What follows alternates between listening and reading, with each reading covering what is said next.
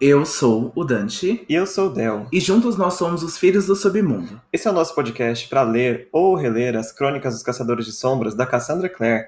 Bem-vindos ao nosso episódio 37, onde a gente vai discutir o capítulo 14 de Cidade das Cinzas, Testemor.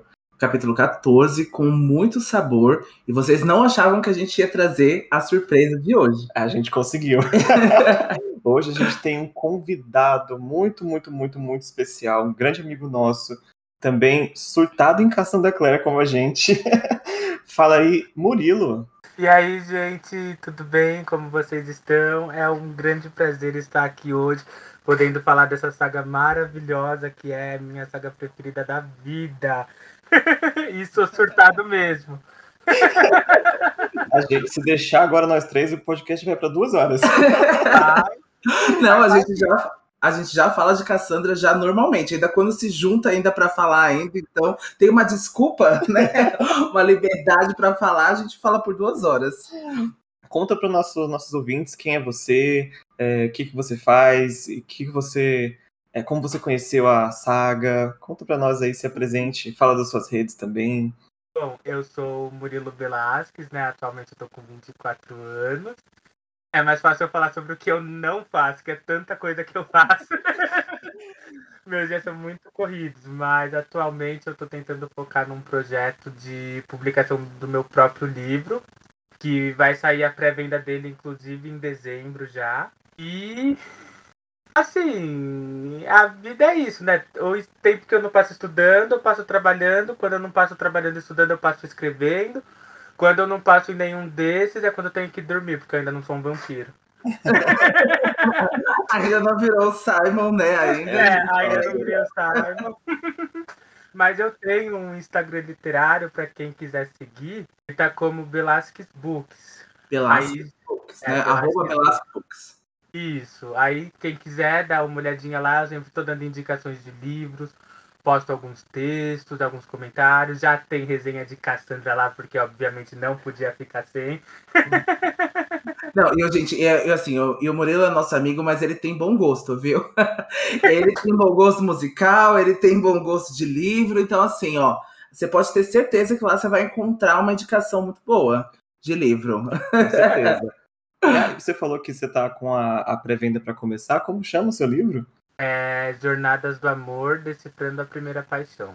Olha, ah, gostei. Um romance. Um, um romance. Um eu já tenho um coisinho daqui, mas eu não vou estragar a surpresa, não. Eu já tenho insights já das coisas que a gente conversou, mas eu não vou estragar a surpresa, não. Guarda, guarda pro lançamento. Guarda. É, o meu já tá, o meu com certeza eu vou comprar na pré-venda já e já vou garantir meu autógrafo já, porque eu quero autografado. Já, já tô providenciando os brindes para quem comprar na pré-venda. Ah, é isso. E hoje a gente vai discutir o capítulo que começa a terceira parte, a última parte, né, de Cidade das Cinzas, que se chama Dia de Ira.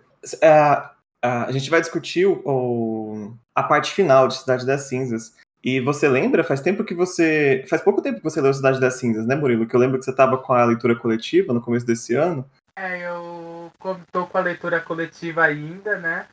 Mas foi tanta coisa que eu li que, assim, Cidade das Cinzas é um dos livros que eu assim, lembro bastante coisa dele, só que bastante coisa também fica, tipo, meio enevoado. Eu gosto do fator surpresa que esse livro traz, sempre que eu leio. Sim, não, é, é, é verdade, porque a gente lê tantas coisas e acho que até o próprio Del estava falando isso, que muitas coisas que aconteceram na Cidade das Cinzas, ele lembrava que acontecia na Cidade de Vidro, né? Que é a parte né, final dessa primeira parte da trilogia, né? Então a gente confunde mesmo também. Eu também estava lendo Trono de Vidro ano passado, e como eu li sequência, né, um atrás do outro, eu já, eu já não sabia qual quarto, o que ia acontecer no quarto livro, o que ia acontecer no quinto livro. Para mim era tudo um acontecimento, era todo um negócio que foi acontecendo.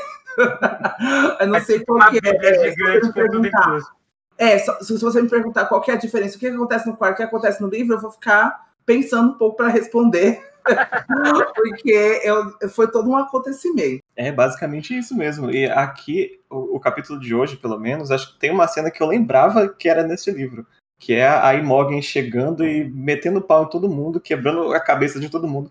Que a Imogen, ela, eu acho que ela é muito central né, nesse livro. Ela e as tretas dela com o Jason, né? A língua de chicote. A língua de chicote. é, a Imogen chega pra, pra botar banca de novo, né? Ela é muito, muito presente, né? Acho que esse livro, é, foi, apesar dela aparecer pouco, né? Acho que ela fez muito bem a presença dela. Mas o que a gente estava falando sobre livros, a gente quer perguntar como que você conheceu a saga, se foi indicação, qual é o seu livro favorito, qual que é o menos favorito, se tem esse livro menos favorito. Então, é curioso como eu conheci a saga, porque assim, eu conheci ela através do filme, quando lançou no cinema. E eu só fui no cinema assistir ao filme porque a Demi Lovato estava na trilha sonora e eu tinha adorado a música. Essa música é muito boa. Essa música é lindíssima. É, Hard by Heart, tudo pra mim, gente. E aí eu fui no cinema, assisti ao filme. Saí da sala do cinema batendo na livraria para comprar o livro já. Não saí do shopping sem ter o livro nas mãos, porque eu precisava dos livros. Eu amo, eu amo que a, conseguiu que você foi atrás dos livros, né? Porque geralmente as pessoas não vão falar, ah, eu assisti a, a, o filme e pronto, né? Acabou, vou esperar a sequência. Não, você foi atrás da, da fonte mesmo, né? É que eu sou curioso. Quando eu leio, quando eu vejo alguma coisa que eu sei que vai ter continuação ou que não vai ter continuação, eu já quero saber logo o que acontece. Aí eu preciso ir atrás. Isso foi um dos motivos de eu ter começado o gosto pela leitura, porque o primeiro livro que eu li não foi da Cassandra Clare. a saga da Cassandra Clare foi a segunda saga que eu li na vida. O primeiro foi 16 Luas. Ah, bem antigo também, né? Aquele. Eu tinha visto o, o, esse livro, eu não li, mas eu vi o filme. Confesso que não gostei muito do filme. O não sei se é é melhor. É. assim, se você acha que a adaptação dos Instrumentos Mortais foi ruim, é porque você não viu a adaptação de 16 Luas. Ixi, Eu acho que ela é pior que Percy Jackson. Ficou com Deus? Não, Percy Jackson só vale por causa do, do, do, Logan só. Eu só vi Logan naquele filme e a trilha sonora que era muito boa. Só isso. Exatamente. Eu de Gaga, né? Toca várias músicas boas, assim, então eu só tinha. Percy Jackson só foi só, só, sobre isso, então.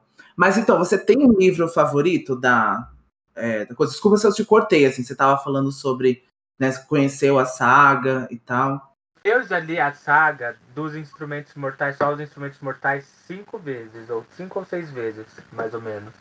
Eu já até me perdi. Eu já até me perdi. Vocês verem como não tem ninguém menos, mais preparado, menos preparado que ele para poder vir Eita. no podcast. Tá Olha, a gente já devia te chamar já desde o início. A gente já o host apresentador aqui conosco desde o começo. Bem isso. E assim, Todo livro dela eu amo. Eu não tenho um que eu menos goste. Então não tenho como falar qual o pior. Mas se eu fosse definir o melhor, eu acho que a Cassandra ela faz finais sensacionais. Então, assim, final de Cidade de Vidro, que é quando fecha a primeira parte da trilogia dos Instrumentos Mortais. Final de Cidade do Fogo Celestial, Final de Princesa Mecânica, que este é o meu livro favorito da Cassandra, porque toda vez que eu leio eu choro naquele epílogo. Ah, é o meu também, amigo, é o meu favorito também. Não tem como. Aquele epílogo, toda vez que eu leio eu choro. E as Festas Infernais eu também já li umas cinco vezes. E toda vez eu falo, ah, não, eu sei o que vai acontecer. Ah, não, eu sei, eu sei, eu sei. Mas a gente já sabe, é... toda vez que tem menção de coisas, porque é, Peças Infernais eu, eu acho que é o dodói de muita gente do fandom, né? E eu acho que toda vez que toca sobre o assunto de peças infernais, eu choro, né? Então, sempre quando a gente estava lendo os pergaminhos da magia e mencionaram o James, né, a Lucy, e que estão lá no, nas últimas horas, eu já estava chorando. É. então, assim, é o meu, é o meu dodói, assim, sabe? Eu, eu, não, eu não aguento, eu choro muito. Eu gosto desse fator surpresa que ela traz, que você nunca sabe o que vai acontecer. Para vocês terem uma ideia, a gente está lendo Princesa Mecânica agora na leitura coletiva. A leitura coletiva, então, a gente só, só falando é no Leitura 101, né? Leitura 101. Isso, no Leitura 101, eu estou mediando uma leitura anual da Cassandra Clare, que o pessoal lá, os administradores quase me bateram que eu reservei um ano só para falar de Cassandra Clare. que eu falei, ah, um livro por mês? Tá bom, os instrumentos mortais das peças infernais já são novos. É a ditadura de Caçador de Sombras, não. Eu amo. E o que eu acho engraçado é que, assim, tem gente lá que tá lendo Cassandra pela primeira vez. Então, assim, eu falo pra eles, se vocês terminarem de ler antes e quiserem surtar, comentar alguma coisa, me manda mensagem no privado. Uhum. E você tem que ver os surtos. A pessoa, como assim? Tá acontecendo isso, isso, isso. Eu, calma, amigo, você ainda não chegou lá. e como assim? Isso, isso, isso. Falo, ah, mas é nessa parte ainda que você tá? Calma, calma. Não, é, é um surto. eu acho que você ainda não, acho que você ainda não leu uh, Chain of Iron, né? O Corrente de Ferro. Você já leu não, esse, esse Corrente livro? de Ferro não. Eu não li porque eu tenho medo. É um Assim, surto, amigo. É um surto. Sim. Depois você leia, mande também no nosso privado. Vamos surtar junto aqui. Eu vou Porque, mandar, eu vou olha, mandar. A gente já tá há um- quase um ano já ne- nesse surto aqui dentro, sem saber o que vai acontecer, morrendo de medo, que a gente tá se aproximando do fim, né? The Wicked Powers vai ser a última série, a gente tá se aproximando. A Cassandra tá fechando tudo ali. A gente tá, a gente tá com muito medo do que vai acontecer. Muito medo mesmo. Eu não li ainda porque eu tenho um pacto comigo mesmo, porque eu tô lendo pouco. Então, o que, eu faço? Sempre que eu vou entrar em ressaca literária, ou que eu esteja em ressaca literária, eu tenho que ler um livro da Cassandra pra sair. Isso já é tipo um insight meu. Eu tô com bloqueio, tô com ressaca, vamos ler um livro da Cassandra. Olha, eu vou, vou, vou usar, eu vou, eu vou editar, porque eu também tava, também tava nesse momento também de bloqueio literário também, porque eu não tava muito gostando, só brevemente falando, eu não tava gostando muito sobre a trilogia dos Grishas, né? Porque eu quero assistir a série, e eu prometi pra mim mesmo que eu só vou assistir a série quando eu terminar, né? Ah, então, tanto a trilogia do- dos Grishas quanto o Six of Crows. Ah, e eu não tava gostando muito do livro, e aí eu tava no bloqueio literário, acho que eu vou dividir ali entre o meu tempo entre a, Six- é, é, Grishas e Cassandra, porque olha, tava, tava, tava difícil. Meu, faz isso. Pra você ter ideia, é, eu não lembro que livro eu tava lendo em. Eu comecei a ler um livro em abril, e era um livro curtinho, devia ter umas 300 páginas, é que eu não lembro agora qual era. Se não me engano, era As Provações de Apolo, o livro 5. Quer dizer, Sim. o último livro das Provações de Apolo, do Rick Riordan. E assim, é o auge, é tipo o encerramento. Sim. E eu tava com uma ressaca literária. Eu lia, tipo, li um capítulo do livro e não conseguia avançar. Aham.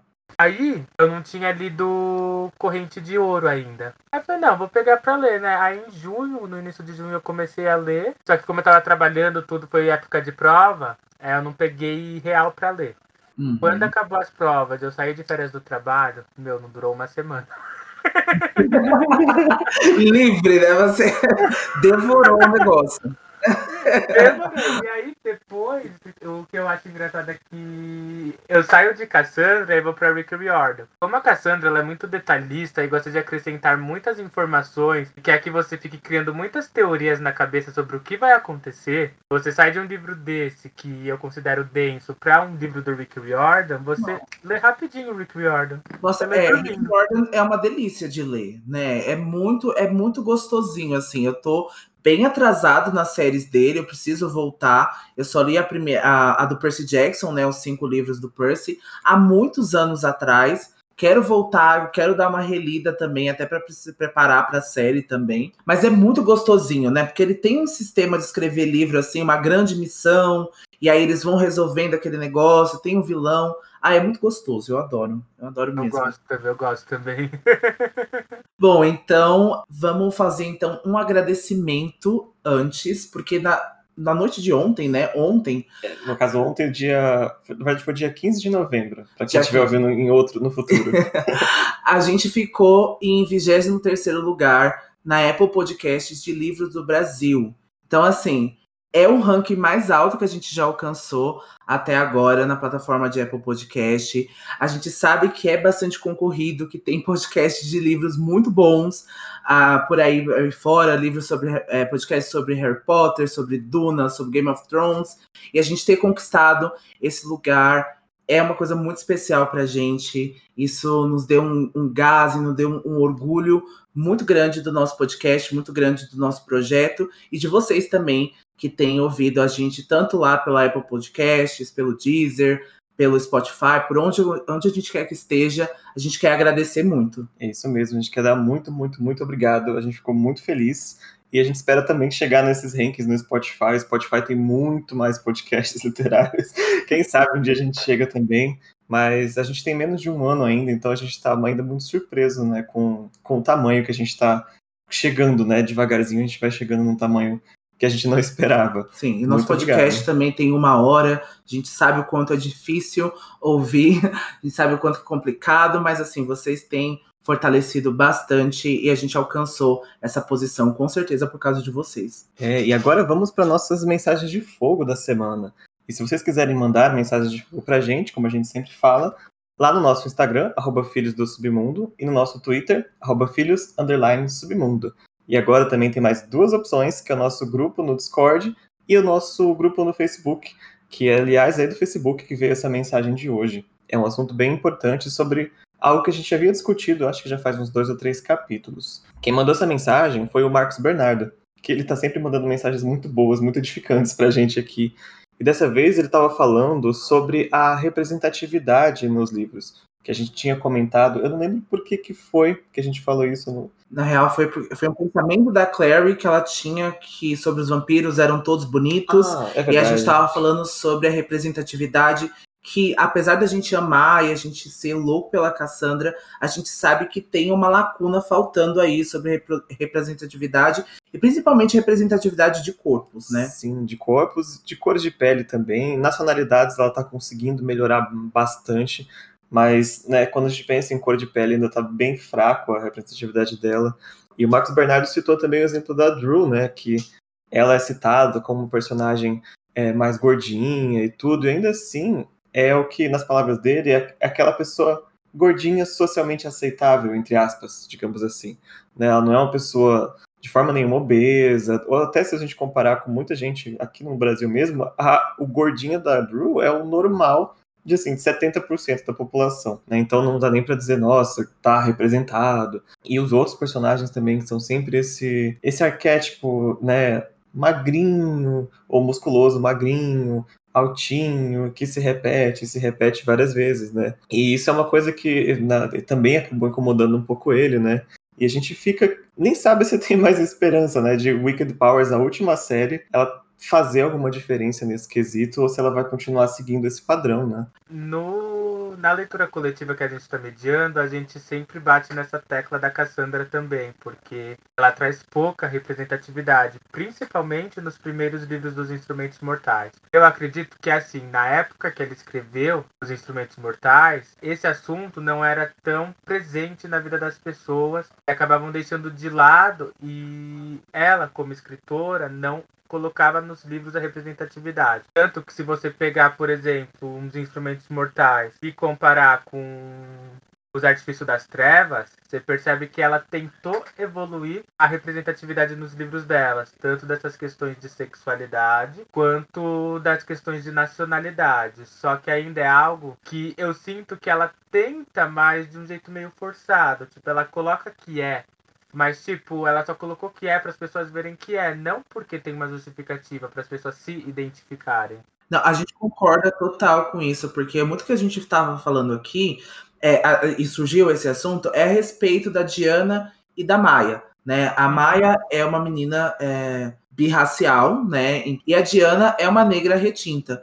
E assim, e nada da personalidade delas ou da vivência delas coloca uma mulher preta, coloca questões sobre o que uma mulher preta passa. Ela podia ser claramente assim trocada por uma personagem branca, porque não tem nada que fala assim, sabe? Talvez uh, o corpo mais curvilíneo, algum corte diferente, uh, o jeito de descrever os traços de uma mulher preta. A gente não vê tanto isso assim. Então é esse o, o problema que a gente encontra porque a gente vê que é quase que estivesse pisando em ovos, sabe? É quase que tivesse assim, não vou falar muito também para não, porque eu não sei do assunto e também porque eu não quero é, mexer com uma coisa que eu não conheço. Então, é, eu concordo muito com isso, com o que o Marcos Bernardo falou. É, e com o que você também disse, acho que também está vindo representações em a Artifício das Trevas, é o livro mais representativo dela. É, As Últimas Horas também a gente tem vários corpos diferentes ali, nacionalidades e principalmente sexualidade ali, assim. Então é até surpreendente que naquela época a Cassandra conseguiu escrever um livro é, falando sobre o Oscar Wilde, falando sobre, né, é, é, homossexualidade tão bem quanto ela falou. É, mas ainda assim falta, né? Ela parece que tenta fazer, mas não sabe como desenvolver de um jeito para fazer as pessoas se identificarem. É, eu, também, é, eu também sinto, sinto essa falta e ainda mais da. Eu adoro a Drew, eu tô muito ansioso é, para a personagem dela em The Wicked Powers. É, eu gosto muito já da presença que ela faz uh, em Artificials, apesar de ser um, um pouco, né? Apesar dela ter ficado mais ali em segundo plano, mas eu gosto muito dela. Mas eu gostaria de ver corpos assim como o da Drew, que para mim ela é uma menina muito saudável, sabe? A gente sempre fala de, de alimentação e tal, e a gente nunca fala assim, né? Então, é o sangue, né, que tá fazendo essas pessoas serem extremamente magras, é o sangue de anjo, sabe? Então, não não não traz muito da realidade pra gente. Eu gostaria também que a gente tivesse mais opções, né, que a gente tivesse mais variedades assim, uh, de meninas bonitas e atraentes, né, e que gostam do próprio corpo e que estão bem com a, a aparência, uh, como a Drew, né? A gente gostaria muito de ver e o que o, o Marcos Bernardo falou também, né, que a Cassandra é uma pessoa é, gorda grande, né? Então, assim, a gente fala que essa pessoa tá sabendo o que, que acontece, e a Cassandra mesmo já, já falou isso várias vezes, que ela se sente bonita, que esse é o momento que ela tá bem com o corpo dela, o momento que tá bem no relacionamento dela. A gente gostaria de ter visto mais nos livros, né? Mas vamos esperar que haja no futuro. Bom, vamos para a sinopse do capítulo de hoje, então? Vamos lá, então. Jace retorna, misterioso da visita ao navio de, seu, navio de seu pai. Na casa de Luke, Clary revela para todos o recém-descoberto dom de criar novas marcas. A reunião logo é interrompida pelos Lightwood e a inquisidora Herondale, que revela a traição de Jace e o leva de volta para o Instituto. Eita, a comissão de rabo começa. Mas o capítulo começa quando a Clary acorda. Ela tá lá no quarto que ela tem na casa do Luke, né, improvisado ali. E ela até ela tinha dormido em cima do caderno de desenho, né, no capítulo anterior. Na verdade, antes desse, ela havia brigado com o Jace, brigado com o Simon. Todo mundo brigou e foi todo mundo dormir magoado um com o outro. Então ela acorda, ela vai tomar o banho dela lá prepara um café pro Luke, que o Luke ficou dormindo na sala, que ele tava todo ferido ainda. E o Luke, ele não lembra do que, que ele fez na noite anterior. Ele foi atacado pelos Rounds e ele só lembra de ter encontrado o carro dele, né? E depois apagou. Então ele perdeu toda a confusão que aconteceu na, naquela noite. Isso. Então a Clary a, acorda, né, o Luke na sala com o café e como o Del disse, ele não se lembra muito bem da noite anterior e a Clary vai recontar para ele o ataque dos demônios Rounds na noite anterior. E o Luke vai ficar bastante preocupado com a Clary porque ela estava correndo perigo e ela pergun ele pergunta por que, que o Magnus não havia acompanhado, né? Então o Jace, o Simon e a Clary lá ali pelo tava lá perto do East River, né? Uhum. Ali onde eles foram atacados e o Magnus então vai provocar dizendo que salvou a vida da Maia e que os jovens caçadores fizeram um trabalho muito bom. É, o Magnus ele vai ficar um pouco chateado, né? Porque, nossa, é responsabilidade minha isso agora, cuidar da sua filha, cuidar dessa galera toda. eu não sou pago para isso, né? É, exatamente. Eu acho que o Magnus, ele tem uma propriedade e características dele, que uhum. onde ele chega, ele é Magnus Bane. E dá para perceber no desenrolar dos instrumentos mortais, desde lá no início de Cidade dos Ossos, quando eles vão lá para a festa do Magnus, o Alec e o Magnus dão aquela encarada, que o Magnus esteja se abrindo para voltar para o mundo dos caçadores de sombras. Que o Magnus mesmo fala que ele vive tentando não se meter em assuntos dos caçadores de sombras. Então eu acho que nesse desenvolver, nesse desenrolar, principalmente de é, Cidade das Cinzas para Cidade de Vidro, é onde o Magnus começa a fazer as coisas, talvez não pelos caçadores de sombras, mas pelo Alec ele é essa pessoa que, que por mais que ele tá ali sendo grosso agora, as intenções dele são muito boas, né? Ele é muito assim de coração mesmo, ele se entrega muito nessa relação do Alec e é uma pena que o Alec não sabe aproveitar, né? Isso agora no começo, né? Ele ainda tá achando que ele gosta do Jace, ele ainda tá confuso com esses sentimentos E ele tá machucando o Magnus, né? Toda vez a gente vê ali não tá descrito, mas a gente tá vendo que o Magnus tá ficando machucado, né? É, acho que eles conseguem sentir muito, agora sim, a diferença de, de idade mesmo, né? De, de, maturidade emocional, que o Alec é o primeiro dele, né? Praticamente. E o Magnus tem muita bagagem nas costas. Então, a, a, agora que começa a ver, esse atrito vem bem cedo, né? No relacionamento deles. se, a gente só, se a gente pudesse falar ainda o que, que vem ainda desse atrito de idades. é, amigo, é difícil. Ai, gente, hashtag somos todos Magnus. Ah, então a Maia acorda, a Maia ficou no quarto do Luke, né? E ela tá um pouco ainda zonza, não sabe se por causa dos feitiços do Magnus, ela tá, tá bastante confusa e ela tá, tá muito triste, né? Ela tá meio que, meio sem lembrar também o que aconteceu. E a Clary lembra ela que ela quase matou o Simon na noite anterior, né? E a Maia tá meio, é, tá meio chateada, ela tá envergonhada, né, pelo que ela fez. Apesar dela ter falado que era uma coisa sanguínea, ela não podia evitar, ela também percebe que foi um pouco de preconceito dela, esse misto de coisas, né? Só que a Clary não está disposta a ouvir desculpas, ela fala que ela tem que se desculpar é com o Simon, não com ela. E a Maia começa a chorar ali, ela tá meio afetada pelo, por tudo que aconteceu e ainda mais pelos feitiços, né? E ela deixa todo mundo desconfortável ali no, no local. Ninguém tá muito afim da Maia nesse capítulo hoje, né? A Maia é esculachada nesse ela capítulo. Ela foi esculachada. ela, tipo, vai chorar em outro lugar, minha filha. A gente não tem tempo para você. Coitada. É, mas eu, eu, fiquei assim, eu fiquei com dó dela, porque eu, eu imagino, né, que para ela deve ser bastante difícil. Uh, ela é muito novinha ainda, ela também foi transformada em condições bem difíceis que ela vai dizer também nesse capítulo, né, que ela foi transformada pelo namorado dela. E a gente, né, aí um spoiler do futuro aí, esse namorado vai retornar, não vai ser uma questão fácil para Maia, para o livro todo, né, é, em si, e vai perdurar aí até o final da saga. Então é, é bem difícil tudo que a Maia tem passado. E essa briga, né, essa rixa aí de que a gente sempre fala, né? É, time Edward e time Jacob sempre é. houve, né? Sempre teve essa briga de lobisomens e vampiros. Então a Maia começa a chorar, então ela deixa bastante todo mundo desconfortável na sala e sem reação. E o Jace e o Alec, né, voltam à cena e eles interrompem entrando no apartamento com uma caixa. O Jace parece bem nervoso e tenso, expulsa a Maia para chorar em outro lugar enquanto eles conversam, né? Então esse é o Jace aí após o navio do Valentim. E a Maia vai embora, e, coitada, a Maia foi um pouco injustiçada nesse finalzinho, né? Porque ela chegou meio sem nada a ver com o assunto, e ela foi atacada, ela ficou doente, daqui a pouco ela vai vai acontecer outra coisa com ela. ela vai ser levada, então ela foi levada pela tormenta, né? Sim. Ninguém, ninguém teve lá pra colher ela, só o Luke, e o Luke tá mais preocupado com a Clary agora. E Murilo, assim, perguntando, né, porque essa relação, né, sobre os seres do submundo aí é algo muito presente, né, na saga toda, assim.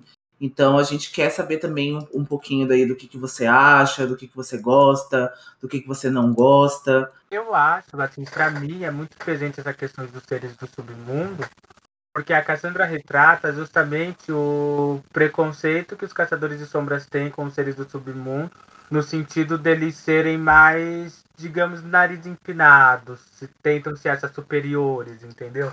Que os seres do submundo, só que convenhamos, seres do submundo têm poderes, eles não. Seres do submundo, reizinho, caçadores nadinha. Eu tenho cinco anos mesmo, vou fazer isso. Aqui é filho do submundo, né? Filho dos caçadores. É, então. Tanto que, pra mim, os personagens que mais se desenvolveram para mim são os dos seres do submundo, que nem quando eu tava lendo todo o universo dos Caçadores de Sombras, eu percebia que às vezes em que eu tava mais engajado na leitura era quando acontecia alguma coisa envolvendo os seres do submundo, principalmente o Reino das Fadas, quando aparece a Rainha Cili, o Rei né? Cili, é, em Artifício das Trevas ainda vai ter outros personagens, né, que Leiam, gente, apenas leiam. Eu, eu também eu me sinto muito engajado quando tá acontecendo alguma coisa no submundo. Quando tem. Eu gostei muito que a Cassandra também depois uh, abriu né, o mercado das sombras de volta. Eu gostei muito também de ter ali um lugar onde os seres do hum. submundo se reúnem, fazem ali, né, as mercadorias, vendem, fazem aqueles contrabandos. Eu adoro esse tipo de, de história, acho que ficou muito legal.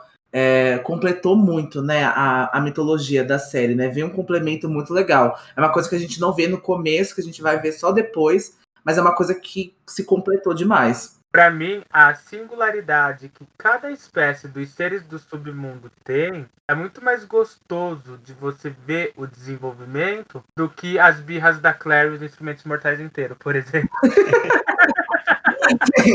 É, tô com ciúmes de você, então tem essa birrinha. É. Não tenho tempo para isso, amiga. Vamos passar. Mas, assim... Filmes que o Magnus tem do Alec, ok. Agora, filmes que a Clary tem do Jace, meu, que é isso, querida? Quer você na fila do pão? Ah, esse é algo que eu senti muito nesse livro aqui. A gente estava falando nos episódios mais passados que tá vendo esses assassinatos, né, dos membros do submundo. E eles sempre aparecem lá em segundo plano, né? Porque a gente está aqui vendo a Clary e, e, o Simon se transformando. Enquanto isso, tá tendo vários conflitos que, a, que aparece só, ah, a Inquisidora tomou o Instituto. Era algo que eu queria estar tá vendo em primeiro plano. Acho que é bem, bem até mais interessante que algumas coisas que acontecem aqui, né? É verdade. Né, e a gente, até agora, por ser terceira pessoa, mas a gente, o narrador sempre está acompanhando a Clary, né, em específico, essas coisas são deixadas de lado. A gente já até reclamou disso em alguns episódios passados, principalmente na relação do Magnus e do Alec, que a gente queria ter visto aí uh, mais sobre a relação deles e que a gente teve que esperar anos anos Cassandra para ter aí o Bergaminhos da, da Magia para a gente poder né, é, ver aí os momentos de, de Malek, né? E a gente já até discutiu isso no, na leitura coletiva. A gente brinca que a Cassandra ela não soube aproveitar o relacionamento do Alex e Magnus, que ela precisou criar uma nova trilogia para corrigir o que ela não fez nos Instrumentos Mortais. Falou assim, deixa eu ficar bem com essa galera aqui, porque eu sei que eles vão me cobrar, eu sei que eles vão me odiar, vão me xingar muito no Twitter, eu quero ficar bem aqui com todo mundo. E aí ela lançou Taca Mais Livro pra gente, né? Então a gente vai. Vamos fazer essa pressão, gente. Vamos reclamar já. Caçando. E aí, quando o Jace e o Alec retornam, né, pro apartamento, o Alec tinha ido embora, né? Ele voltou. E o Jace, como a gente sabe, foi pro navio do pai dele, só que ele não contou para ninguém. E o Magnus até tenta dar uma bronca nele, porque ele não devia ter saído. Ele prometeu pro Magnus que ia ficar, e o Magnus fala que a promessa de caçador de sombras dele não vale porcaria nenhuma. O Jace até tenta desconversar, ah, você devia ter feito jurar pelo anjo, mas não. Cala a boca, Jace, você tá errado. não tem o que falar. E a Claire até achou que tinha alguma magia, né, que o Magnus tinha para manter o Jace preso, porque ele devia estar tá na, no apartamento do Magnus em prisão domiciliar, entre aspas. Só que não valeu de nada. Inclusive, o Magnus vai contar que a magia dele tá meio que esgotada. Porque ele gastou tudo curando tanto a Maia quanto o Luke na noite anterior. Nessa hora não tem magia, mas tem coleira, né? Mentira. E o Jace é, vai então mentir, né, dizendo que ele tinha saído ali para uma caminhada noturna e que no caminho encontrou o Alec sentado na varanda. E o Alec ali para ficar bem, acho que com todo mundo depois daquele climão, ele traz uma caixa de donuts para todo mundo. Né? Dentro da caixa dele, o que, que ele trouxe, né, aí no começo do capítulo foi uma caixa de donuts. E após todos avançarem na comida, né, o Luke vai então pedir para que eles esclareçam o que aconteceu na noite anterior, porque né, o Luke ficou grog, ele não, vai, ele não se lembra do que, que aconteceu, já que o demônio fugiu deles, sendo que os três juntos não deveriam apresentar perigo, né? Então a gente, a gente vê. A Clary é uma menina em treinamento. Simon tinha acabado de ser recém-formado de vampiro, recém-transformado de vampiro. E só o Jace que estava lá, né, para servir ali do combate mesmo. É, e se a gente lembrar, eram dois demônios contra eles três, né? E um se assustou quando viu a Clary por algum motivo. Sim. E aí, nessa hora, a Clary vai mostrar uma marca no seu braço que a mãe desenhou em um sonho. Lá em uns capítulos passados, a Clary sonhou com a Jocelyn na praia e a Jocelyn desenhou um símbolo nela, falando que era um símbolo de proteção. A Clary não sabia qual símbolo era esse, mas ainda ela estava ali. E a Clary vai supor que esse foi o motivo real porque os demônios se afastaram dele ali. É, o que, que, vocês acham que aconteceu ali? Você acha que foi de fato a Jocelyn desenhando em sonho? Ou a Clary sonhou e aí ela mesma desenhou meio sonâmbula? Que vocês acham que aconteceu nesse momento? É mensagem espiritual? É angelical? Eu acho que a própria Clary desenhou. Acho que a própria Clary desenhou. Não acho que no, no estágio ali. Não tem, assim, pelo que eu, eu me lembro, né? E não tem nada comprovando que a Jocelyn tinha esse estágio, que tinha esse tipo de magia ou feitiço, esse tipo de possibilidade dentro do livro de fazer alguma coisa dentro dos sonhos, né? É, dos sonhos não. A gente sabe que ela podia fazer algumas coisas diferentes porque ela conseguiu esconder o cálice na carta, né? Então, algo ela também tem, mas até que nível, né? Eu acho que, assim, essa questão é algo mais intuitivo da Claire. Que ela sente as coisas e faz as coisas, às vezes, meio que inconscientemente, devido a alguma coisa que ela tem ali dentro dela, que mexe com ela, que fala, não, faz isso, faz aquilo. É, eu acho que é, é muito bem por isso mesmo, né? Não acho que, de novo, houve aí uma, uma resposta mágica para isso, mas a gente já está se aproximando. Eu acho que uma das tramas que eu mais gosto, que é a Clary com as marcas, né? Eu acho que esse daí, acho que eu, eu, eu não sei aí, mas eu estou chutando, né? Que o Murilo pode responder melhor se as pessoas gostam, né, lá no Leitura 101, se, 101, se as pessoas que estão lendo pela primeira vez gostam dessa trama da Clary com as marcas. Gostam. Eles falam que o melhor desenvolvimento que a Clary tem e que a Cassandra tem é quando a Cassandra não foca no relacionamento Jace e Claire. Hum. Quando mostra que a Clary consegue ser autossuficiente, fazer as coisas sozinha, eles não estão juntos. Sim.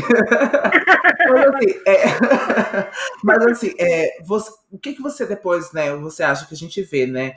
Uh, uh, sem dar muitos spoilers também, mas lá no Artifício das Trevas, o Jace com a Clary, você acha que o casal melhora ou você acha que eles ainda sempre continuam sendo Clary e Jace? Eu já emendo outra pergunta, se você tem um casal favorito, se você tem um chip favorito. Então, assim, o relacionamento do Jace e Clary, é, eu tenho para mim que eles evoluem da mesma maneira que a escrita da Cassandra evoluiu. Porque quando você vê um Jace Clary mais maduro, lá nos Artifícios das Trevas, quando a Clary, por exemplo, vai dar algum outro conselho para Emma, você já vê a propriedade que a Clary tem do mundo dos Caçadores de Sombra pela vivência que ela tem diferente do início dos instrumentos mortais. E principalmente o relacionamento que ela tem com o Jace, ela saber se portar com ele, saber o que é importante e o que não é na hora certa, sem ter todos esses draminhas de ciúmes por nada, que a gente vê em alguns momentos dos instrumentos mortais. Eu, para mim,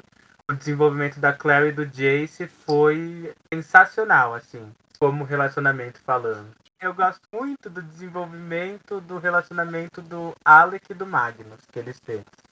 E para mim, eles são sensacionais. Pode até ser clichê, mas assim, o tanto que o Alec teve que se desconstruir para aceitar o relacionamento com o Magnus, que além dele tentar se aceitar gay, provavelmente se assumir para a família, aceitar que ele tá com alguém do submundo é algo que você vira e fala, meu, quanto que ele não teve que lutar contra paradigmas internos deles. Sim. E de contrapartida, o Magnus teve que lutar para voltar à relação com os Caçadores de Sombras, que ele estava muito desacreditado e acaba voltando lá para ter um, uma presença maior no universo dos Caçadores de Sombras e dar uma segunda chance para eles. Ah, eu acho, eu acho incrível também. O Alec assim, não posso dar spoiler de novo, mas eu sempre tô falando isso. É, assim, a partir depois que passa Instrumentos Mortais, ele se torna um dos meus personagens favoritos. O, o desenvolvimento que ele tem que fazer, o que, que, como ele tem que crescer. Ah, eu tenho muito orgulho do, do Alec, assim, sabe? Eu, eu, eu pareço assim bobo até falando sobre o Alec, mas eu, eu adoro uh, a posição que ele tem hoje em dia, né? Muito diferente desse Alec aí agora retraído, né? Enciumado e tal. Essa bicha maldosa, né? Tudo muito diferente do, do Argo que a gente conheceu, né? Apesar que eu não diria é, retraído no capítulo de hoje, que eu acho que hoje ele tá bem soltinho. É. Né? Então, uh, o Magnus e os outros vão ficar assustados porque ninguém reconhece aquele símbolo e ele não tá presente no livro Grey, né? O livro, uh, o símbolo que está no braço da Clary não é reconhecível para nenhum dos caçadores de sombras. E a Clary vai lembrar que na corte síria a rainha havia dito para ela que a Clary possui o dom das palavras que não podem ser ditas, as marcas devido aos experimentos do Valentim. Então, é esse, né? Este é o momento que é revelado esse dom da Clary. Ela realmente pode criar marcas, a bicha é muito poderosa, a gente né, tem muita coisa, tem muito desenvolvimento, como o Murilo mesmo falou, tem muita coisa que cresce, que acrescenta nesse universo e que é muito importante e que vai estar tá em assim momentos chaves, né, para a gente fechar as sagas, né, para a gente abrir leques, para abrir possibilidades. Tudo isso está dentro da, do desenvolvimento da Claire com as marcas. Com certeza. E quando a gente observa a saga como um todo, todos os livros, esse poder que a Clary tem é muito, é único e é muito grande. Né? É muito, muito, muito grande. Porque se esse poder, se outros personagens tivessem esse poder que ela tem, várias histórias seriam completamente diferentes, né? É, a Clary ela é excepcional para, para, o universo dos caçadores, né? Por isso que a gente. Eu fico muito bravo quando eu tô lá no Twitter e alguém fica falando mal do protagonismo da Clary. Tem gente que não gosta da personagem, e aí tudo bem. Mas eu acho que o, que, o, o quanto ela é importante para a série, o que ela consegue fazer e o, o impacto da Clary é, não tem como ser negado, né? Não, eu não acho que tem que ser como negado, e eu, te, eu digo mais ainda, eu acho que a Clary vai ser momentos chaves também, ela vai ser uh, esse negócio das marcas para The Wicked Powers. Eu tenho certeza que a Cassandra vai escrever, ela tá preparando alguma coisa especial aqui. Eu tô sentindo nesse negócio aqui dentro de mim que a Clary vai ter uh, um desempenho final muito importante para The Wicked Powers. Não acho que ela vai deixar a Clary assim em segundo plano, não, sem nada muito para fazer, só para servir de muleta para personagem novo. Assim, eu acho que ela vai ter muita coisa para completar no final da saga. E voltando então, uh, o Jace vai ficar com bastante dúvida, mas a Clary também lembra que foi também com um símbolo que ela destruiu a porta da cela lá na Cidade do Silêncio do Jace, né? E não só a porta, a Clary destruiu tudo. Ela tirou as algemas do Jace, ela abriu muita coisa só com a intenção dela, só com a marca dela, que ela pensou que era uma marca de abertura comum, mas não era. E aí ela vai supor, supor que ela pode fazer símbolos mais poderosos e até criar novos símbolos. E aí todos eles vão pedir para que ela, para que ela busque o caderno de desenho, para que ela mostre então esse dom para eles. Essa não é a boa azuda? Então prova aí para nós. e aí quando ela tá subindo, né, para pegar o caderno que ela deixou no quarto, ela vai encontrar a Maia lá na cozinha do Luke. E ela para brevemente para conversar com ela. A Maia pede desculpas de novo, né, pelo que ela fez com o Simon. E a Claire insiste que ela tem que se desculpar com o Simon, não é com ela. E a Maya começa a fazer umas perguntas mais íntimas para ela, né? Ela pergunta se a Claire e o Simon estão juntos, porque o Simon uma vez apresentou ela como melhor amiga e depois como namorada e agora ela tá o que que vocês são, né?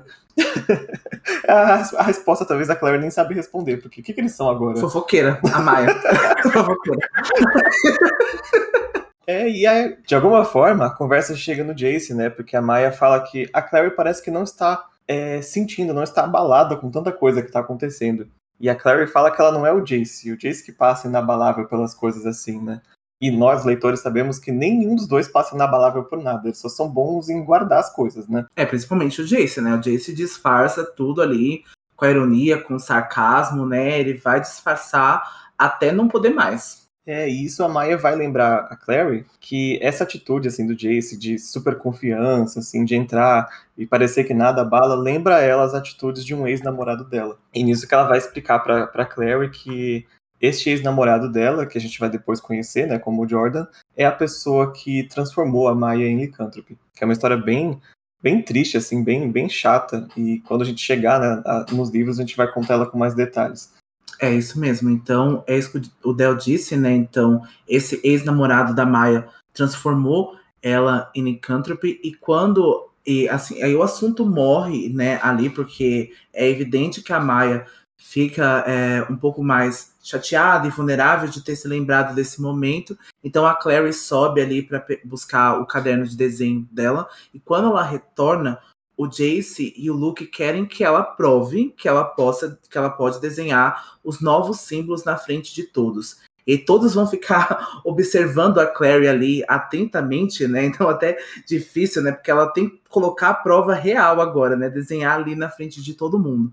E sob pressão. E a Clary não conseguiu ter ideia do que desenhar, mas logo ela se concentra e ela vai pensar primeiro sobre o significado de desenhar um símbolo, né? O que, que ele representa. O Jace então sugere para que ela use a palavra destemor, né? E apesar de é, existirem símbolos de coragem, não existe um que pode retirar o medo. E eu gosto muito do destemor. Na real, eu até queria fazer uma tatuagem do destemor.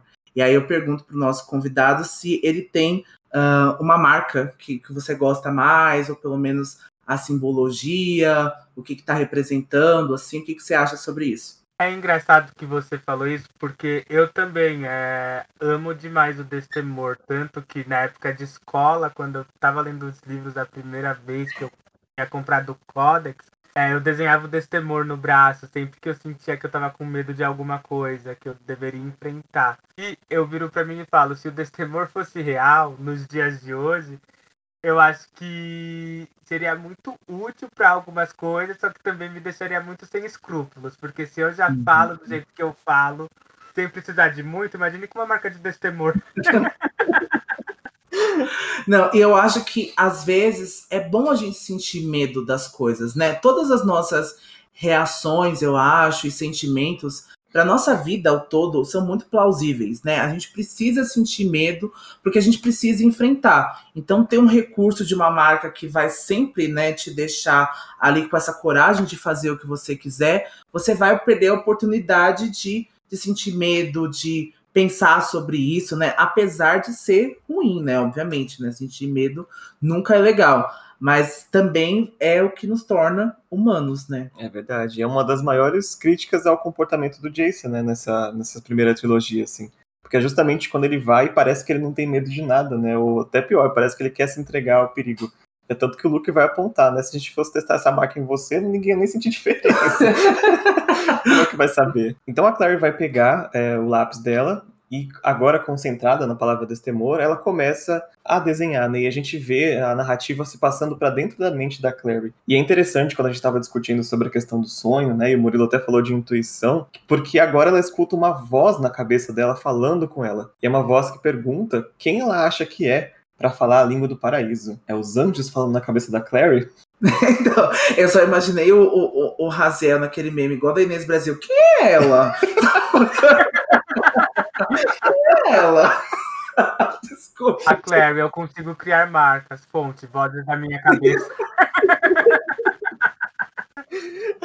Ai, que palhaçada. É exatamente isso que ela vai fazer. Porque ela responde na cabeça dela assim: Eu sou a filha da Jocelyn Frey. É como se isso desse autorização para fazer qualquer coisa. Mas é. é, é, é da fila do pão. É, então, é a segunda da fila do pão. Mas é nisso que ela se apoia, né? A mãe dela como artista e como ela até pensa na mãe dela desenhando, né? Então ela meio que responde para ser assim: eu sou uma artista também, eu vou fazer as marcas. É o meu dom, vou fazer, não discuta. E aí ela consegue fazer a marca do Destemor no papel e ela completa o desenho, que é o desenho que a gente tem que aparece no Codex também, né? E a gente também vê ele lá na, na versão em, em mangá, em HQ, né? Do, dos Sementes Mortais, a famosa marca do Destemor. E a marca de Destemor, a gente está falando muito sobre ela nesse, nesse capítulo. Ela é a nossa protagonista, né? Também. Então a gente vai postar lá no nosso Instagram, que é arroba Filhos do Submundos. Então, se você não nos segue no Instagram, siga. E o nosso Twitter é arroba Filhos Submundo. E aproveita também para seguir o Murilo também, que é as suas redes, Murilo? É arroba Books. Por Isso. enquanto eu tô focando muito no Instagram, mas em breve eu vou abrir também uma conta no Twitter para ampliar mais meu portfólio, para trazer mais novidades para vocês. Chique. Chique. então, quando todos né, estão na sala ali, quando a Clary termina de desenhar o símbolo, todos ficam incrédulos, né? Surpreendem muito ali. Eu só acredito vendo. Aí eles vendo. Eles, eles não acreditando, né? E o Jace ainda vai continuar botando dúvidas se o símbolo de fato funciona. E eles vão, ele vai pedir então para que um deles teste o símbolo. O Luke então vai impedir que o símbolo seja aplicado no Jace, né? Já que ele é destemido por si só e vai ser muito difícil de saber se funcionou ou não. Então, o Luke também não pode ser marcado, porque ele é um licântrope, né? Ele é um ser do submundo, então ele, por causa da licantropia, né? Por causa do demônio, então as marcas não têm efeito sobre ele, então pode até ter um efeito reverso, né? O Luke pode passar mal, ele pode ser torturado depois é, por causa dessas marcas. E quem vai se voluntariar ali como tributo é o Alec, né? Olha que legal. Preparação histórica. e o Jace vai então ele mesmo traçar o, o símbolo no, no, braço do Alec, para piorar a situação, né? O próprio Parabatai traçando o símbolo não testado para dar um impulso ainda maior na força do símbolo. Né? Sim. E o Alec aparentemente não sente nada, ele só desenhou lá e o Luke sugere, então, que eles precisam testar se o Alec vai ter medo de alguma coisa ou não. Aí eles vão discutir se eu vou testar ele no escuro, se eu vou testar jogando uma aranha nele, algo assim, sabe? Só que antes que eles consigam decidir o que, que eles vão fazer com o Alec, a campainha vai tocar e vai chegar uma galera muito louca agora, né? É, então.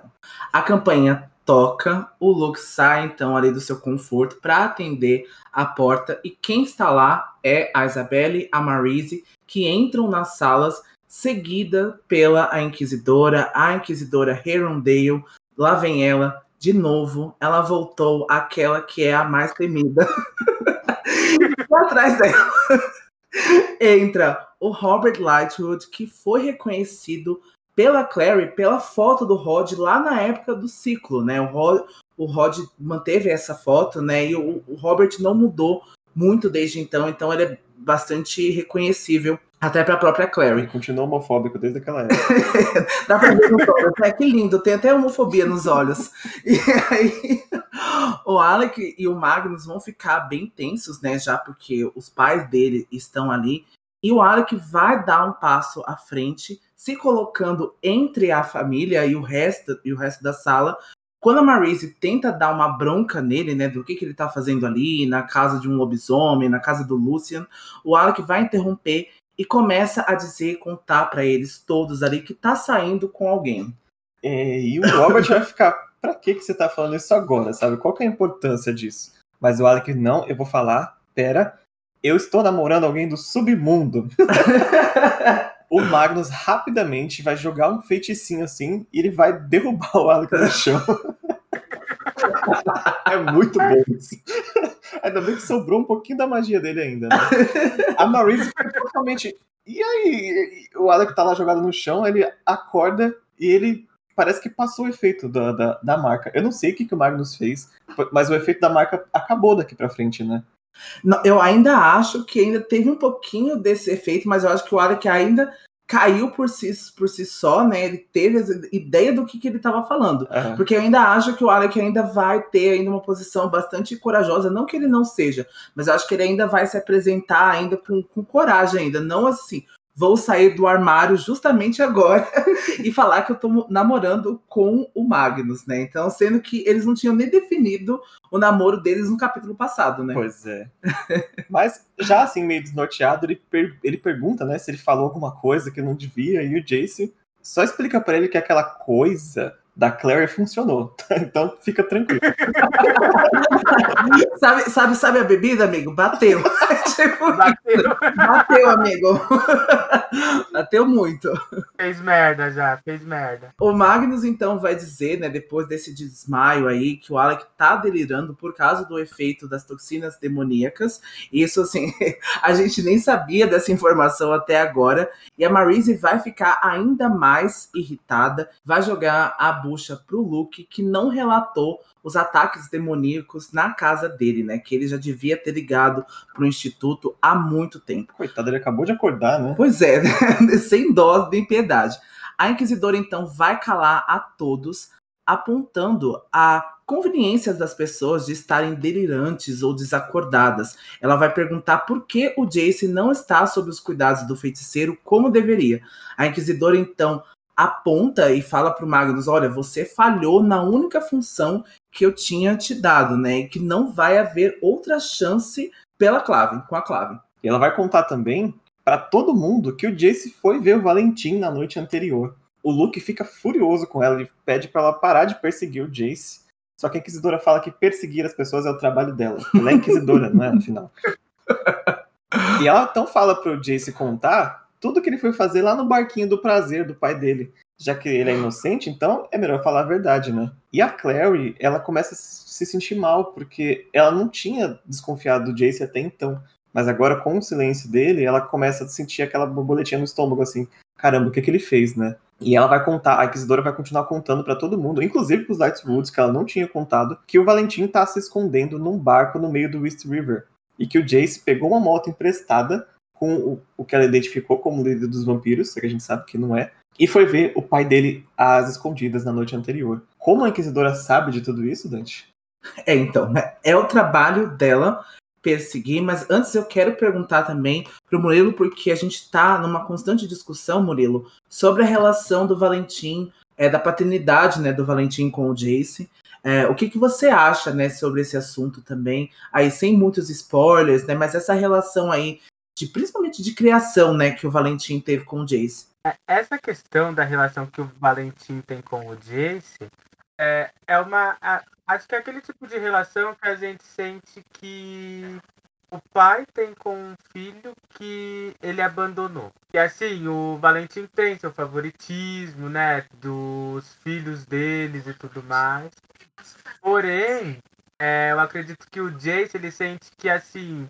Eu sinto uma particularidade do Valentim tentando resgatar o que tem com o Jace e trazer o Jace para o seu lado porém ainda de forma daqueles fins justificam os meios, ele tenta se beneficiar e conseguir as coisas para si próprio por conta de algumas coisas que vão ser reveladas mais para frente. Então, assim, eu sinto que boa parte do que o Valentim está fazendo agora tem aquela parcela de sim, quero me aproximar do meu filho, porém tem aquela questão de eu preciso dele, eu quero usar ele para meus próprios fins, entendeu? Uhum.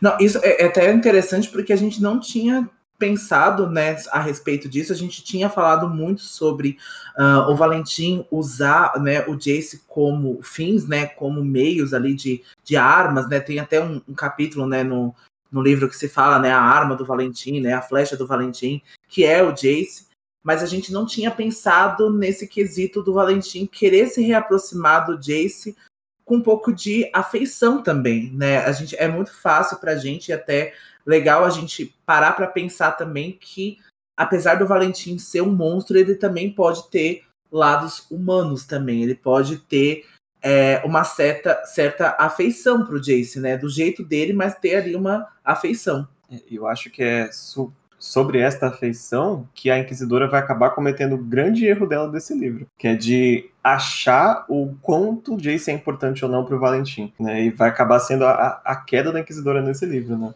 A Inquisidora então vai pedir para que o Jace tire o objeto do casaco que ele vem carregando consigo desde que ele deixou o instituto. E a gente sabe que esse objeto então é o pedaço de portal que se quebrou lá no final do primeiro livro, né? O espelho que se quebrou na, na, nas ruínas de Rainwick. Então o Jace guarda esse pedaço de portal, né, para tentar ver ali o Valentim de alguma forma. Ela vai tomar o espelho da mão do Jace e revela que sabia que o Jace iria vo voltar para o instituto para buscar aquele objeto devido ao sentimentalismo do Jace com o pai. Ela vai revelar para todo mundo que é possível ver a casa de Campo Wayland no reflexo do espelho e repentinamente ela espatifou o espelho no chão, no meio dos cacos, ela puxou um papel que ela havia marcado secretamente com o símbolo de rastreamento. Então é isso que a inquisidora sabe, é esse tipo de informação. Ela conseguiu colocar um símbolo de rastreamento no papel, no espelho, e o Jace carregou esse espelho para qualquer lado sem saber o que estava acontecendo. É, ela botou a versão dela de tornozeira eletrônica, né? Na, é, então... na, na prisãozinha dele. E ela sabia de tudo. Ela já previu que o Jace ia buscar especificamente aquele objeto. Depois não quer que tatem ela de louca. É, é. não tem como, né? o Jace fica bravo porque ele foi espionado, ele começa a protestar. E a Inquisidora já interrompe ele, porque ele não tem direito nenhum de ficar bravo, nas palavras dela, né? E ela conta que ele não foi o único que violou a lei. E se ela for começar a apontar dedos aqui, os amigos dele já violaram a lei quando libertaram ele da Cidade do Silêncio e a, também abrigaram ele fora da prisão domiciliar. E se for começar a listar os artigos aqui, ela vai fazer uma, a denúncia de todo mundo, né? Inclusive, é o momento que o Robert vai tentar intervir para defender a Isabelle, né? E, e, o Alec seria acusado de alguma coisa. Fala que eles são só crianças, né? E aí Morgan fala para ele e para Maurice que eles também eram crianças quando o ciclo planejou a destruição da clave. Não é desculpa nenhuma eles serem crianças agora. é, querido. Dá pra perceber que é pessoal esse negócio da emoji, né? É pessoal, tá ali no coração. Não é? Ela realmente foi pra cima mesmo no pessoal. E literalmente é pessoal, né? Exatamente. literalmente é pessoal. Porque agora ela vai se exaltar e no meio do discurso dela, ela vai falar que o filho dela também era criança e ela acaba se interrompendo. E é o momento que o Luke percebe que isso tem a ver também com o Steven, com o filho da Inquisidora. Só que ele começa a falar, né, sobre o Steven, a Inquisidora já corta ele, porque não é o momento de entrar nesse assunto. E eu tô louco pra falar do Steven, eu quero que chegue o momento do livro de falar do Steven, gente. Não, eu também, eu tô louco, e assim, é, pra quem leu é, Mercado das Sombras também, tem um conto maravilhoso com o Stephen lá. E, nossa, eu quero, eu quero falar com propriedade sobre isso, porque tem muita coisa dessa relação que é muito importante. Eu acho que uma das coisas que eu mais gosto é, nos livros também é esse momento do ciclo. Eu lembro até hoje, na falsa promessa que a Cassandra falou que ia escrever um livro sobre o ciclo, e isso nunca saiu ah. das promessas, mas eu gostaria muito de ouvir sobre, sobre esse momento, assim, eu gosto muito, apesar de, de claramente, né, ser um momento difícil para o submundo, para a clave, né? Ser um momento de guerra e tal. Eu gosto muito historicamente sobre isso. Então o Luke vai deduzir, né, como o Del disse, pela atitude da inquisidora que deve, né, isso tudo, esse comportamento se deve ao que aconteceu com o Stephen Herondale. E ela diz que o Stephen não tem nada a ver com isso, e sim com a lei, porque a lei para os caçadores de sombras é a lei. Ela começa então a se preparar para levar o Jace, né, sob custódia. A Clary vai tentar impedi-la, mas o Jace vai gritar com a Clary dizendo que é para deixar para lá, ele não quer mais envolvimento, ele já tá, acho que aceitou momentaneamente a derrota dele ali. O Luke vai colocar então a mão no ombro do Jace, tenta isentar o Jace da culpa de ter ido procurar o pai, colocando a culpa neles mesmos, né? O, o Luke vai então carregar esse fardo de que eles não foram bons o suficiente para o Jace, então por isso que o Jace está indo aí constantemente procurar o Valentim, o que eu discordo totalmente. Eu acho que o Luke está sendo muito injusto com eles mesmos, porque eu acho que o Jace ia procurar o Valentim por questões próprias. Eventualmente ele ia procurar ele. É, eu concordo. Eu acho que o Jace ia sim procurar e ainda não podemos esquecer que no finalzinho do capítulo passado, o Jace disse para o Valentim que havia tomado uma decisão, né? Mas o livro ainda não nos contou qual foi a decisão do Jace, né? Se ele está aqui agora amando do Valentim para fazer alguma coisa, ou se ele decidiu deixar o Valentim e voltar para os amigos dele, né? É o que a gente só vai ver daqui a alguns capítulos. Mas a, a, essa ligação que ele tem com o pai, é, eu acho que ninguém poderia ter impedido, sabe? É algo que o Valentim foi provocando vez após outra nos encontros que ele teve com o Jace e não tinha como o Luke fazer nada. Principalmente o Luke, né? Que mal tem a ver com esse assunto. É, o Luke, ele gosta de ficar se martirizando, né, com isso, se colocando a responsabilidade. Eu acho que principalmente agora, porque uh, o Jace é filho da Jocelyn, né, então ele coloca aquela responsabilidade para ele, né? Ele coloca aquilo tudo. É, eu tô aqui para cuidar dele, a Jocelyn tá lá, né? Uh, na UTI, tá desacordada. Então ele tá colocando esse lado paternal dele pro Jace e tá levando coisas que nem, nem é reais assim para si mesmo, né? A inquisidora então pede para que o Luke economize, né, com a falsa lógica e que ela e ela vai insinuar que o Luke amoleceu como um mundano, né? Que agora que ele é um ser do submundo, ele ficou mais humanizado ali. O Alec vai concordar com a Inquisidora por Jace ter ido se encontrar em segredo com Valentim, ele merece essa punição. O que está acontecendo com isso? E aí eu acho que é nessa hora que o Alec ainda está influenciado pelo destemor, porque ele está falando exatamente o que ele está pensando. E o Alec antes ele até se mantia assim um pouco mais calado e principalmente com o Jace, porque eu acho que ele não iria falar isso em condições normais ali. Eu acho que ele falou justamente o que está pensando por causa do símbolo. A Isabelle vai tentar, né, negar, e a Isabelle vai tentar dizer que isso é injusto, que o Jace não merece isso tudo, mas ele vai, então, discordar da Isabelle, dizer que a lei é a lei e não tem como burlá-la. O Jace, então, colocou todos eles em risco, ele precisa pagar pelo que ele fez. A Isabelle sai da casa bastante magoada, né? Ela sai chorando da casa. O Magnus também vai sair ali depois daquela torta de climão ali. O Magnus até se manteve quieto, né? Com tudo isso que estava acontecendo. Mas ele vai se retirar da, da casa. É, ele diz que não foi um prazer conhecê-los ele e que espera que nunca encontres-o novamente, encontre-os novamente. E nesse assunto da, da lei é dura, mas é a lei e tal, esse problema da lei até onde a gente vê na história, ele nunca de fato se resolve, né? Sempre tem alguma questão em que a lei está atrapalhando as pessoas mais do que ajudando e etc. Eu queria aproveitar e perguntar para o Murilo o que, que ele acha da, desse desenvolvimento da questão de leis né, da clave. Principalmente em artifícios tem muito mais, né? Mas aqui já em instrumentos tem um pouco desse assunto, né? Sobre as, as leis começarem a ser modificadas e abranger outros assuntos. O que, que você acha dessa parte assim da história, a parte mais política, digamos? Essa parte mais política eu gosto quando eu tô lendo porque retrata exatamente o que a gente vê no mundo, no sentido de existem muitas leis rígidas que acabam entrando em controvérsia com muitas coisas que acontecem. É que nem vocês falaram, a lei nunca se resolve. É, eu acredito que essa questão da lei que está muito presente nos livros sobre ela ser muito rígida traz aquela aquele pensamento que a gente vê nos dias de hoje de a lei ela é dura, mas não resolve o problema. Então você não vê uma resolução pela lei das coisas que acontecem, entendeu? E eles querem sempre usar a lei para justificar uma atrocidade para fins pessoais. Então, tipo, ah, eu não gosto de tal situação que aconteceu com o ser do submundo. Então, se a lei fala que se o ser do submundo fez alguma coisa de ruim, eu posso matar ele, eu vou matar. Mas não tenta ir atrás para saber exatamente o que aconteceu essa parte da lei, essa parte política é uma parte que eu gosto de ler muito, porque em muitos aspectos retrata a injustiça que a gente vê é, sendo mascarada pela lei. Não, total. Eu acho que a série mais política até então, a gente está sempre falando isso aqui no podcast, é Artifício das Trevas, né? Eu acho que a Cassandra se inspirou muito, né, na o Trump, né, tinha acabado de ser eleito lá nos Estados Unidos e o Trump vem aí de, um, de uma política de direita, né, de uma política de medo, né, e de a lei é a lei, então eu vou expulsar uh, as pessoas mexicanas, né, daqui do país porque eles não são daqui.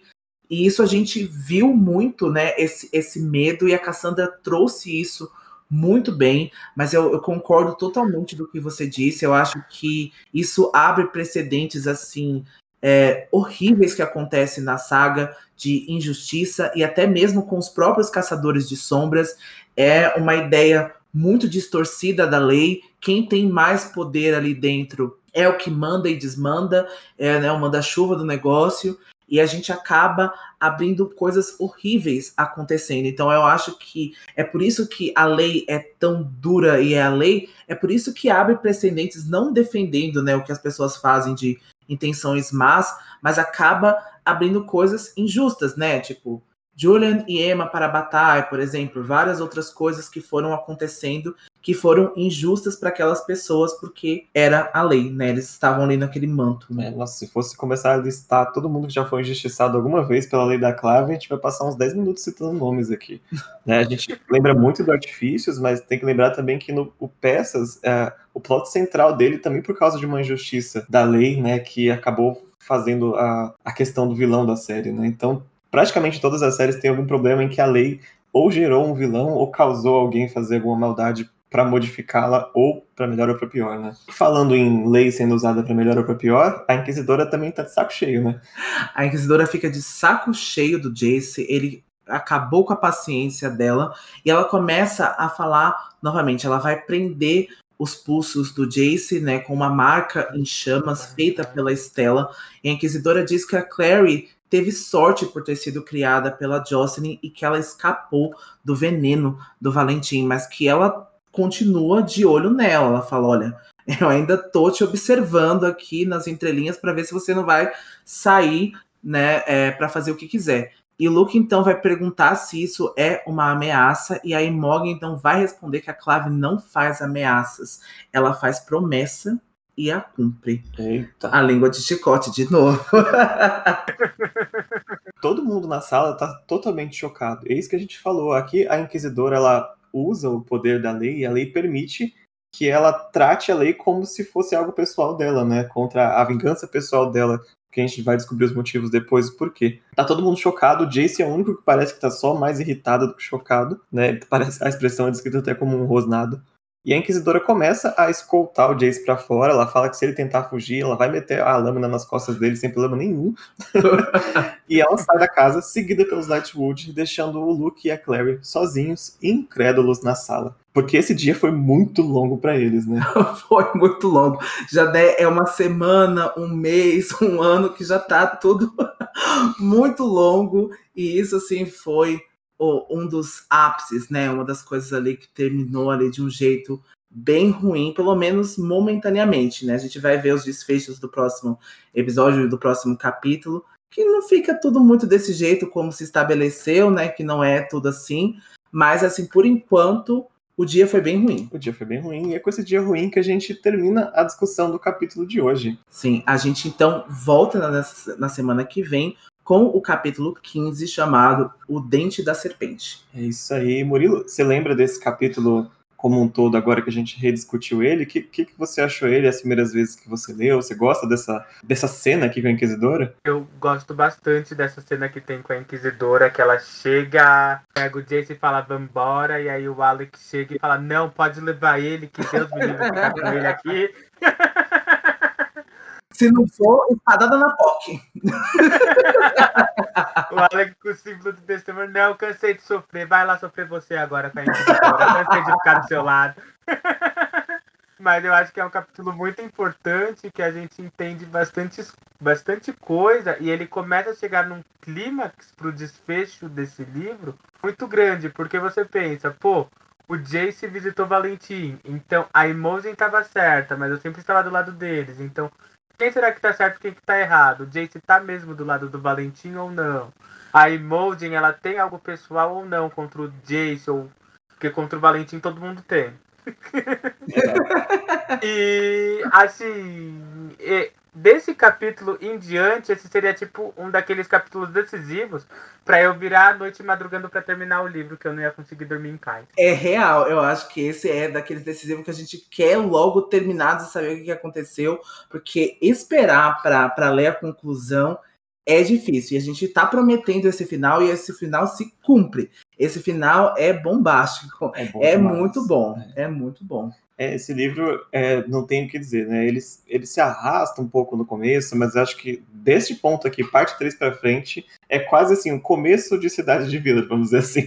Fingir que é o Cidade de Vidro e vai até o fim da Cidade de Vidro desse jeito, né? Não, e se prepara para Cidade de Vidro, que é só tiro, porrada e bomba, né? É, uma, é um acontecimento atrás do outro. E a gente, então, termina a discussão do nosso capítulo e para o nosso momento grimório dessa semana, eu e o Del, a gente aqui em conjunto, decidiu que o nosso momento grimório vai ser a nossa presença do nosso convidado, do Murilo, que veio aqui, discutiu, que edificou, que foi maravilhoso. Então não tinha como não colocar outro momento grimório para os nossos filhos do submundo essa semana. É isso mesmo. Murilo, você tem alguma parte do capítulo que é sua favorita, assim, alguma cena? A minha cena favorita do capítulo é quando o Magnus apaga o Alec.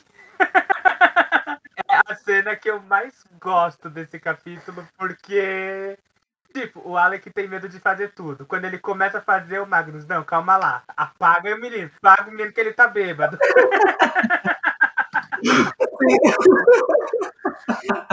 Ai, me lembrou daquele, daquele outro meme, gente. Des, desculpa. Mas é quando a, a Jaque do vôlei desmaia. Mentira, Jaque!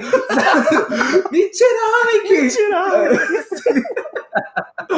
é isso. E o último recadinho final, a gente prometeu para essa semana, mas ficou agora para essa semana que vai entrar agora o nosso vídeo de review das cartas de tarô que vem com corrente de ferro. A gente está em produção, o vídeo, por isso que tá demorando para sair. É, são 22 cartas, gente, dá um desconto pra, pra Não, e a gente tem que estar tá bem com o cósmico, entendeu? Tem todo um negócio.